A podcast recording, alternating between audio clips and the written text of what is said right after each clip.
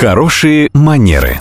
Как произвести впечатление и избежать неловких ситуаций, расскажет преподаватель по современному этикету Татьяна Баранова. Здравствуйте. Случается ли с вами, что нужно оперативно связаться с человеком, но вы не знаете, как лучше поступить? Сразу позвонить или предварительно направить сообщение? Если да, то вы стоите перед правильной дилеммой. Потому что можно, конечно, и сразу свалиться, как снег на голову тому человеку, с кем не было предварительной договоренности о звонке.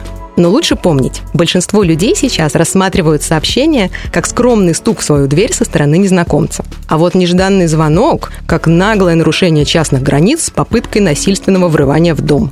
Если вы не уверены, как отреагирует визави на ваш звонок, лучше сначала напишите. Мол, такой-то, такой-то, по такому-то вопросу, когда и как было бы удобно обсудить мою тему. И все, вы уже не варвар с дубинкой, а джентльмен с нагрудным платочком в кармашке. Это и есть хорошие манеры.